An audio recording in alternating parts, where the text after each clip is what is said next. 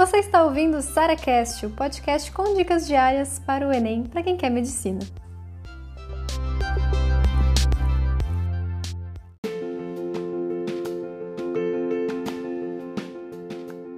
Conciliar o estudo para o vestibular com várias outras coisas na nossa vida que parece que só atrapalham nossos estudos? Então eu sei que vocês muitas vezes têm que estudar para outras coisas também, às vezes, né, cuidam da casa, trabalham. Tem muitos de vocês que já são casados, têm filhos, então assim, vocês têm muita responsabilidade além do estudo para o vestibular. Como é que a gente faz para conciliar todas elas?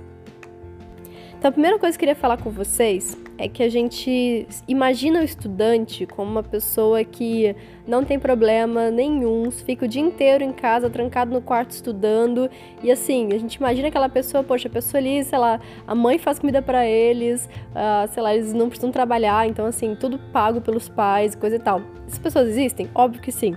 Só que assim, não são as pessoas que a gente tá conversando aqui agora, tá? Com vocês que eu tô conversando com vocês. Geralmente a gente tem outras atividades e eu também tive. Então, assim, eu fazia faculdade de noite, eu também trabalhava, também, mesmo tava fazendo alguns bicos nessa época, mas assim, toda, toda a minha trajetória foi sempre feita com muitas coisas ao mesmo tempo, conciliando. É, foi o primeiro ano que eu morei sozinha também, então aprender a lidar com casa, com responsabilidades e tudo mais, é, enfim, mexer com dinheiro e burocracia, são coisas que também vai fazer parte da nossa vida de vestibulando e eu queria muito que vocês não se colocassem numa posição inferior à pessoa que tem tudo. Sabe? Então é isso que eu queria chegar a um ponto importante aqui, tá? Muitas pessoas, mas muitas mesmo, que passam no vestibular, inclusive, são as pessoas que sabem muito bem o valor das coisas, principalmente o valor do tempo, tá? Então o que eu vejo assim de que a gente muitas vezes imagina como ideal, nossa, como seria bom se eu tivesse o dia inteiro para estudar e nenhuma outra preocupação.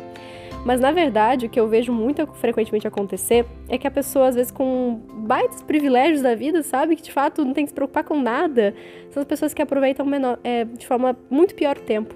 Sabe? Então, assim, vocês já estão ganhando por saber aproveitar o tempo de vocês, por saber o quanto ele é valioso e por saber investir certo no tempo de vocês. Eu sempre falo isso com vocês, né? Quem tem o tempo inteiro de estudo, né? O dia inteiro de estudo, geralmente é o que menos estuda, estuda quase nada. Porque quem tem ali o um pedacinho só para estudar, valoriza aquele pedacinho e vai, e vai de fato, é, meter a cara nos estudos e fazer aquele, aquela uma hora, duas horas, ser muito eficiente. E eu queria também dar uma outra dica para vocês. Teve um semestre da faculdade que eu, foi o semestre que eu mais me senti sobrecarregada, sabe? As aulas eram é, medicina integral, então eu tinha aula o dia inteiro, provas o tempo todo, toda semana tinha várias provas. Eu estava trabalhando em duas empresas, sem contar que eu estava dando monitoria, eu estava dando plantão final de semana. Então, assim, sabe quando você tá de domingo a domingo correndo para cima e para baixo e cansado, exausto? Foi o momento que eu falei assim, Sara, 80%, seja 80%. Então, assim, não queira tirar 10 das provas. Tá tudo bem tirar 8. Se tirar 9, tá feliz da vida. Tá? Então, assim, eu, eu, eu fui uma aluna que eu tentei manter sempre a minha nota acima de 9. E eu consegui, assim. Então, ao final da faculdade, minha média final foi 9,2. E eu sempre queria uma média acima de 9. Por quê? Porque eu me esforço muito. Eu quero que se reflita. Apesar de eu não achar que ah, nota é tudo. Não, nota não é nada. Mas assim, eu queria de fato ver meu rendimento, ver que eu tava conseguindo aproveitar a faculdade também. E nesse período não. Mas nesse período eu falei, Sara, esquece o 9. É 8. Tá? Então, assim, tudo na sua vida agora, seja de trabalho, seja de estudo, seja de cuidar da casa, seja de relacionamento. Eu conheci o Vitor nessa época, cara, não sei como, mas enfim, a gente começou a namorar nessa época, inclusive. Então, eu acho que tudo isso misturado ali, eu, eu, eu pensei muito bem em relação a isso, tá? Sabe? De eu não me sobrecarregar, porque eu não vou fazer nada disso perfeito, tá? Porque não vai. Ou eu faço perfeito, ou eu, sei lá, acabo com minha saúde mental, entendeu?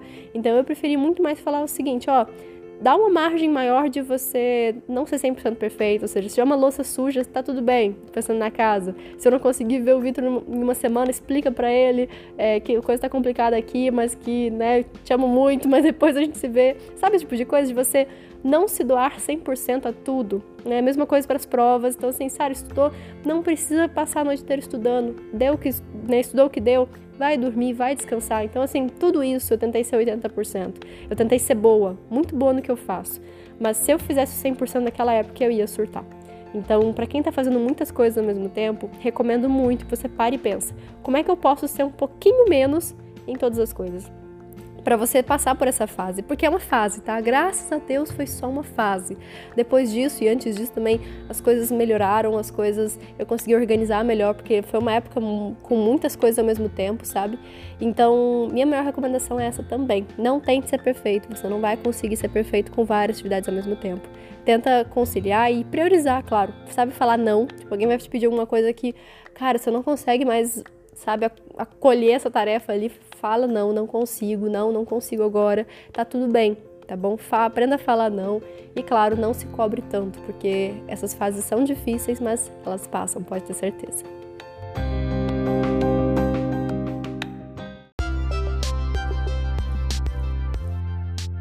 Você ouviu mais um SaraCast, o podcast com dicas diárias para o Enem.